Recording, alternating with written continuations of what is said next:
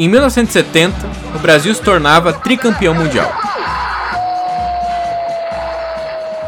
Jogando o futebol dominante e que marcaria a história do esporte, consagrando o seu maior jogador, Pelé.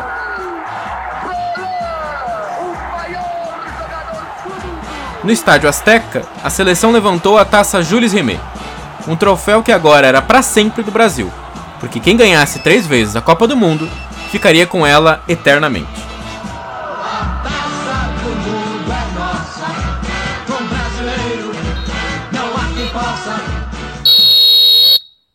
Só não contavam com uma chave de fenda.